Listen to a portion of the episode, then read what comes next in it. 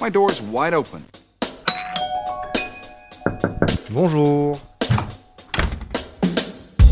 Bonjour à tous, bienvenue sur Imhotep saison 1. Imhotep, une émission présentée par Galian, acteur de référence des assurances dans l'immobilier. Plus d'informations sur galian.fr.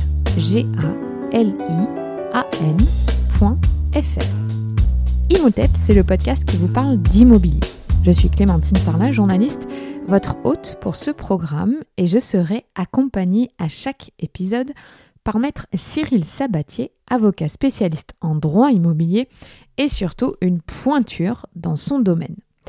Dans ce podcast, on vous explique clairement, concrètement et sans langue de bois ce que sont vos droits et vos obligations en 2020 que vous soyez bailleur, locataire, propriétaire, en colocation, en projet de construction ou en copropriété. L'immobilier, ça concerne tout le monde et pour preuve, en France, 58% de la population active est propriétaire et presque 50% est en location. Et pour ce quatrième épisode, Maître Sabatier nous parle des assemblées générales de copropriétaires. Sujet épineux, flou et qui génère parfois des tensions. Ici, on fait d'ailleurs la distinction entre le syndic, le syndicat des copropriétaires et l'assemblée générale pour que vous puissiez bien comprendre. Cette réunion de tous les copropriétaires est essentielle pour la vie de ses habitants. Alors que s'y passe-t-il exactement? Quels droits ont les propriétaires? Peut-on y régler nos différends avec nos voisins? Comment contester une décision? Toutes les réponses dans cet épisode, un sujet intense et important, alors très bonne écoute. Maître Sabatier, bonjour. Bonjour. Alors aujourd'hui, on parle d'un sujet euh, passionnant, les copropriétaires. Comment fonctionne l'assemblée générale de copropriété? Et je le dis parce que en rigolant, parce que j'ai beaucoup d'amis qui vivent en copropriété et qui me racontent des histoires assez incroyable à chaque fois de ces âgés.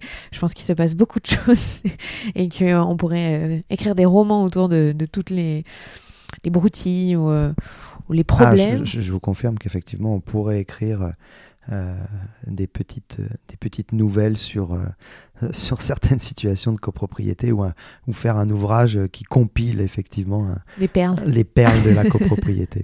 Mais bon, c'est hyper important quand même, euh, l'Assemblée générale. Et on va faire un peu de sémantique parce que même moi, je suis novice et j'avoue que je ne distingue pas du tout la différence entre ben, le syndic, qu'est-ce que la copropriété. Bon, donc allez-y, faites, faites, votre travail euh, de sémantique. oui, oui, bah on peut faire effectivement un peu d'éducatif. C'est vrai que, mais même les aujourd'hui, euh, on avait fait un épisode précédent sur euh, l'acquéreur en copropriété. Je pense que quand il achète en copropriété, il fait pas forcément la distinction entre la notion de syndic, la notion de syndicat des copropriétaires, la notion de copropriété, la notion de conseil syndical. Donc voilà. Donc effectivement, si on veut reprendre rapidement, le syndic, c'est l'organe qui gère et qui administre la copropriété. C'est la plupart du temps un professionnel de l'immobilier soumis à une réglementation professionnelle drastique, garanti financièrement euh, pour les fonds qu'il détient pour les copropriétaires. Donc ça, c'est le syndic. Euh, ensuite, il y a ce qu'on appelle le conseil syndical. Là, le conseil syndical, c'est euh, une petite réunion de copropriétaires volontaires qui assistent et contrôlent le syndic dans, dans sa gestion et qui sont, j'ai envie de dire, les gens, les copropriétaires investis euh, qui euh, s'intéressent un peu plus à la vie de, la copropriété. C'est un petit groupe de personnes. C'est un petit groupe de personnes qui sont élues en assemblée générale justement. Euh, et bénévoles. Et bénévoles, voilà, absolument. Donc ça, c'est ce qu'on appelle le conseil syndical. Ensuite, il y a ce qu'on appelle le syndicat des copropriétaires. Le syndicat des copropriétaires, là, pour le coup, c'est une personne morale, pour, pour ceux qui ne connaissent pas, c'est-à-dire comme une société. Et cette personne morale, c'est la collectivité de l'ensemble des copropriétaires. C'est-à-dire qu'à partir du moment où vous êtes copropriétaire, vous faites partie du syndicat des copropriétaires. Et le syndicat des copropriétaires, c'est en fait ce qu'on appelle communément la copropriété. Et c'est lui, le syndicat des copropriétaires, qui est administré, géré par le syndic. Donc si on revient, on a le syndic qui gère, le conseil syndical qui est un petit groupe de copropriétaires qui l'assiste, et le syndicat des copropriétaires qui est la collectivité des copropriétaires, qui est ce qu'on appelle communément la copropriété. Je crois que je réécouterai l'épisode quand même pour bien me réimprégner de toutes ces notions. Alors, c'est quoi déjà une assemblée générale? Alors l'assemblée générale de, de, copropriété ou de copropriétaire, en fait, c'est la réunion justement de tous les membres de la copropriété, de, des membres, on l'a dit, du syndicat des copropriétaires. Et euh, ces, ces, copropriétaires, en assemblée générale, euh, prennent les décisions de la vie de la copropriété à venir. Donc on a une assemblée générale au moins une fois par an, euh, nous dit la loi du 10 juillet 65, et, on peut parfaitement euh, prévoir des assemblées générales supplémentaires, qu'on appelle improprement d'ailleurs assemblées générales extraordinaires, mais qui sont des assemblées générales supplémentaires au, long de, l'année. Mais c'est une assemblée en principe qui se tient une fois par an, qui réunit tous les copropriétaires, qui est euh, souveraine, c'est-à-dire que euh, elle seule peut décider des travaux dans la copropriété. On ne peut pas euh, se réunir à trois copropriétaires et décider que on va repeindre les portes de, ou, les, ou le couloir de notre appartement, de, nos, de notre étage, par exemple. Non, toutes ces questions doivent être débattues et décider. Et par exemple, si je suis locataire, j'ai pas du tout le droit d'assister à une assemblée générale, même si je vis dans, dans l'immeuble. Euh, de décision en dehors euh, de l'assemblée générale des copropriétaires. peut parfaitement choisir de vous donner un pouvoir pour le représenter et y assister. C'est rare, non? Alors, vous n'avez pas en tant que tel le droit. Par contre, votre propriétaire peut parfaitement choisir de vous donner un pouvoir pour le représenter et y assister. Mais c'est toujours. Oui, c'est rare pour une simple et bonne raison c'est qu'on ne va pas donner un pouvoir au locataire pour qu'il aille voter des travaux de ravalement qu'il ne va pas payer. Vous voyez Donc, euh, c'est pour ça que. pourquoi est-ce que c'est euh, Effectivement, les locataires sont. Euh, sauf parfois quand ce sont des, des parents, mais sont rarement présents aux assemblées générales de copropriétaires. Alors pourquoi est-ce que c'est important, cette assemblée générale? Eh ben Parce que c'est là que tout va se décider. Et c'est là que va se décider notamment la première des questions, et qui est le nerf de la guerre, le budget de fonctionnement de l'immeuble. Ce qu'on appelle le budget prévisionnel. Et euh, le budget prévisionnel, c'est en gros combien ça va coûter euh, bah, dans l'année dans l'année prochaine le coût de fonctionnement de mon immeuble et euh, de, mon, de mon appartement, quel va être, pour parler un peu simplement, le montant de mes charges. D'ailleurs, comme on faisait de la sémantique tout à l'heure, souvent les, copropriétaires pensent que les charges, c'est ce que touche le syndic. Non, euh, les charges, c'est le fonctionnement de l'immeuble. Et dans le fonctionnement de l'immeuble, il y a une petite quotité qui concerne les honoraires du syndic. Mais les charges de copropriété, c'est pas ce qu'on donne au syndic. Le syndic, lui, il est chargé justement de mettre en œuvre ce budget. Et euh, bah, à l'occasion de ce budget, on va également aussi décider des travaux à venir, du fonctionnement des contrats. Euh, le contrat d'entretien de la piscine, de la chaudière, de l'ascenseur, euh, le ménage des parties communes, la sortie des poubelles, etc. Voilà.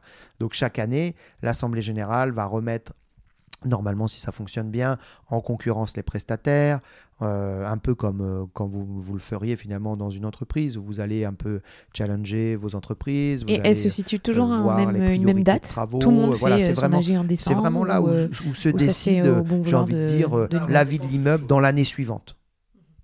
Et elle se situe toujours à une même date? Tout le monde fait son AG en décembre Alors, non, alors ça dépend de deux choses. Je, vous le disais, il faut au moins une AG annuelle. Donc comme il faut une AG annuelle, elle se tient à peu près tout le temps à la même période. Hein, d'une année sur l'autre, comme il faut que ça ait. Voilà. Après, la date de l'Assemblée générale dépend de la date de clôture de l'exercice comptable de l'immeuble, puisque je vous disais, le syndicat des copropriétaires, c'est une personne morale, donc il a, entre guillemets, je fais un parallèle, mais un peu comme une société, il a un bilan, il a un arrêté des comptes. Et cet arrêté des comptes, eh ben, selon les copropriétés, il va être fait euh, eh bien, euh, euh, au 31 décembre pour la plupart du temps, mais peut-être au 30 juin, peut-être au 30 septembre. Et en général, l'Assemblée générale se tient dans les six mois qui suivent cet arrêté des comptes. Donc non, le, syndic va tenir des assemblées générales tout au long de l'année, parce que selon les copropriétés qu'il va gérer, la clôture des comptes interviendra pas au même moment.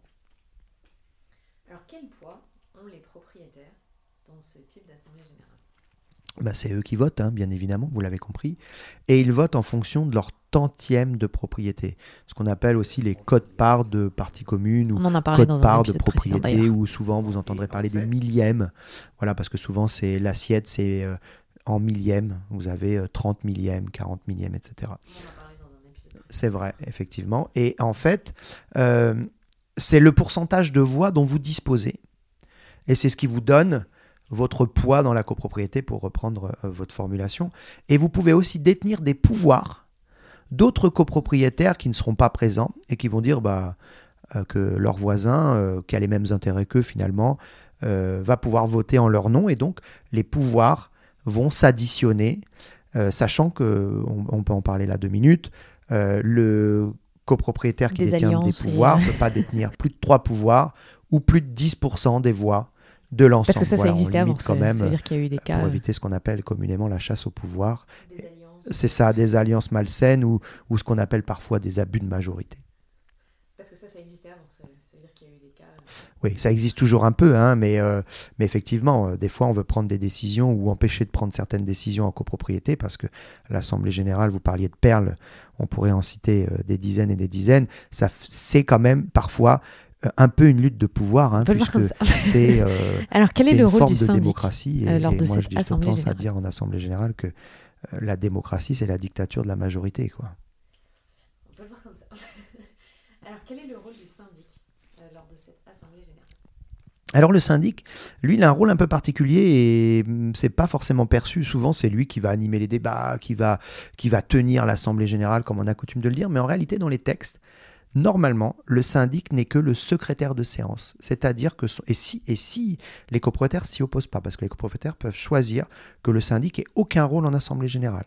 Mais normalement, il est simplement secrétaire de séance. Donc son rôle, c'est de vérifier la régularité des pouvoirs, signer la liste de présence et tenir le procès verbal des décisions qui sont adoptées en Assemblée générale. Alors très souvent, comme c'est lui qui a administré l'immeuble et qui a concouru à son fonctionnement tout au long de l'année, son, rôle va bien au-delà, il est amené à s'expliquer sur plein de questions, à apporter plein de précisions, mais normalement, il est simplement secrétaire de séance. Donc, vraiment, le pouvoir est au propriétaire. Ah oui, le, pouvoir de décision, euh, le pouvoir euh, euh, de vote appartient uniquement au, au propriétaire. Après, souvent, il se repose sur le syndic qui va avoir fait les devis, qui va avoir discuté avec les entreprises, qui va...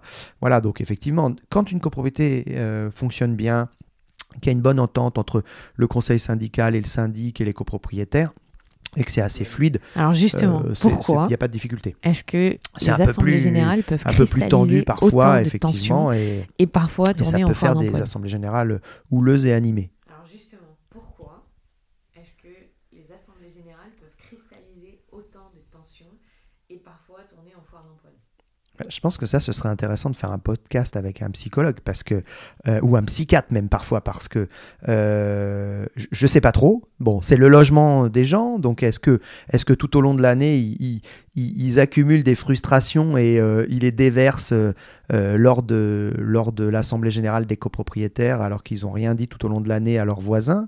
Euh, Je ne sais pas si euh, c'est une des raisons. Moi, je me souviens d'un magistrat euh, lors d'une audience qui m'avait dit une long, phrase et que j'ai retenu, m'avait l'ambiance dit l'homme peut y avoir. euh, devient un animal Et, et dans donc deux cas. forcément, il y a, C'est quand il est au volant de sa voiture et lorsqu'il est en assemblée générale de copropriété. C'est assez révélateur. grandes, plus c'est compliqué de satisfaire tout le monde. Et oui, et puis, et puis, puis la, la gestion est difficile, le- les votes sont difficiles. On a, on a différentes majorités en copropriété. On parle de majorité article 24, 25, 26, qui sont des majorités de la loi de 65 et qui sont des majorités euh, plus difficiles à obtenir. Et la première majorité, c'est une majorité simple des présents représentés. Et j'ai envie de dire, c'est pour les, questions un peu plus simples d'entretien de l'immeuble, etc.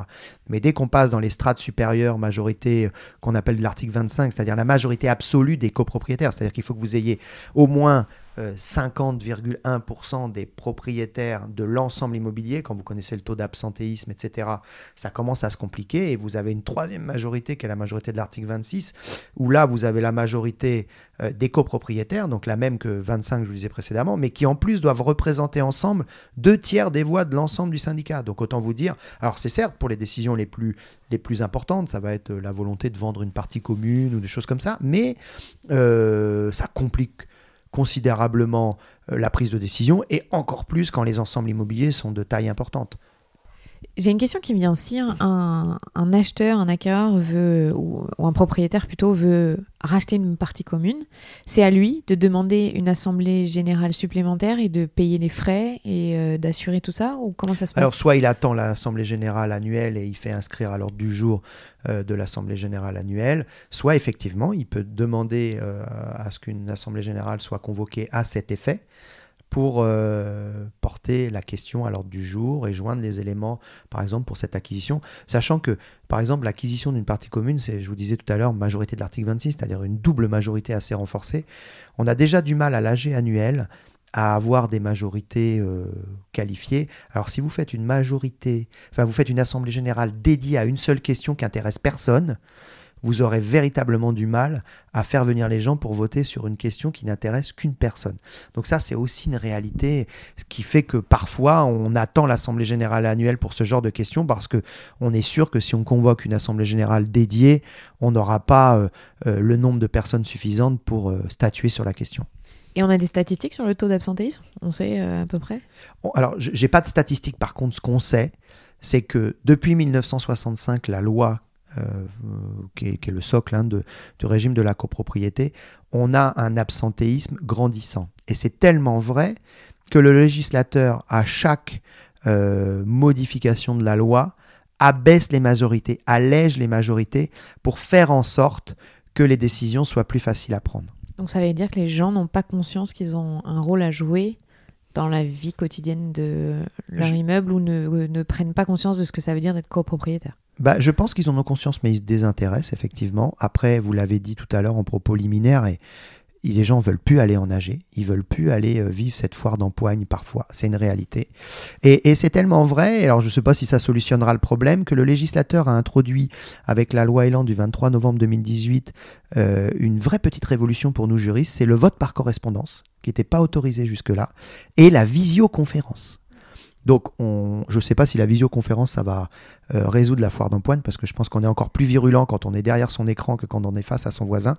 Mais toujours est-il que on permet aujourd'hui, euh, finalement, euh, aux copropriétaires de ne pas avoir à se déplacer pour pouvoir voter les décisions. Et tout ça, c'est en grande partie pour lutter contre l'absentéisme. Et puis après, l'absentéisme, il est aussi la résultante, parfois, dans certains ensembles immobiliers, de, dits de défiscalisation, où on a, on a finalement vendu à des gens qui sont totalement désintéressés du bien immobilier, qui ne le voient comme un produit, que comme un produit financier, et vous avez des assemblées générales à trois copropriétaires sur 30, et il est très difficile parfois de prendre des décisions.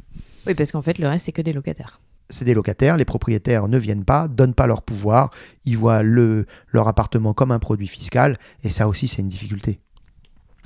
Pour terminer, est-ce qu'on a le droit de contester l'Assemblée générale?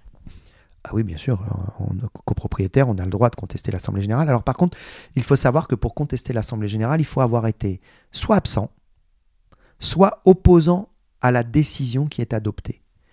Euh, autrement dit, si vous Donc avez... les absents n'ont pas tort en fait. Là, en copropriété, l'absent n'a pas tort. Euh, il est au contraire en droit de contester l'Assemblée générale. Il dispose d'un délai de deux mois qui suit la notification du procès verbal qui doit lui être fait en recommandé. Et cette notification, à côté de cette notification, il a deux mois pour saisir le juge pour contester telle ou telle résolution ou l'Assemblée générale dans son ensemble. Et euh, ce droit n'est, je vous le disais, ouvert que aux absents et aux opposants. Le copropriétaire qui va avoir voté dans le sens d'une décision qui est adoptée ne pourra pas faire volte-face ensuite en disant ben non, finalement, je me suis trompé, j'ai décidé de contester la résolution ou l'Assemblée générale. Ce n'est pas possible. Et ça arrive souvent? Que quoi donc Qu'on conteste euh, une assemblée générale. Ah, il y a un très très gros contentieux euh, des assemblées générales de, copropriété. Oui, c'est conséquent. Ah, donc ça prend énormément de temps à régler après. Oui, c'est des procédures assez longues euh, qui ensuite, selon les cas, vont parfois bloquer. Vous allez contester une décision qui vote un ravalement. le syndic va sans doute pas mettre en œuvre le ravalement tant que la décision de justice n'aura pas tranché la question de la régularité du vote de ce ravalement. Et euh, dans certaines régions où les tribunaux sont un peu engorgés, euh, ça peut prendre entre 18 euh, et 24 mois, voire un peu plus, d'obtenir une décision de justice.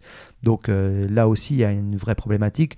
Nous, spécialistes du droit de la copropriété, on plaide pour un juge de la copropriété pour que ces questions-là, elles soient traitées bien plus rapidement. Ah oui, parce que là, si je fais le calcul, ça veut dire qu'on peut refaire plein d'AG, continuer à faire des AG, mais de toute façon ne pas pouvoir agir puisqu'on est toujours en attente d'une décision euh, d'un tribunal. Vous, avez l'esprit vif parce que c'est vraiment exactement ça. C'est-à-dire qu'il va se tenir trois AG le temps que le magistrat ait statué sur la, la première assemblée générale qui est contestée. Et ça, c'est une, vraie aberration, une vraie problématique. Alors, c'est pas vrai partout parce qu'il y a des régions où la justice va plus vite, mais il y a des régions particulièrement engorgées comme la Côte d'Azur ou, ou euh, le, Lyon, par exemple, où les décisions à obtenir sont interminables. Merci beaucoup pour euh, toutes ces informations. Rendez-vous au prochain épisode. C'était Imotep, une émission présentée par Galian, acteur de référence des assurances dans l'immobilier. Plus d'informations sur galian.fr, g a l i a n.fr.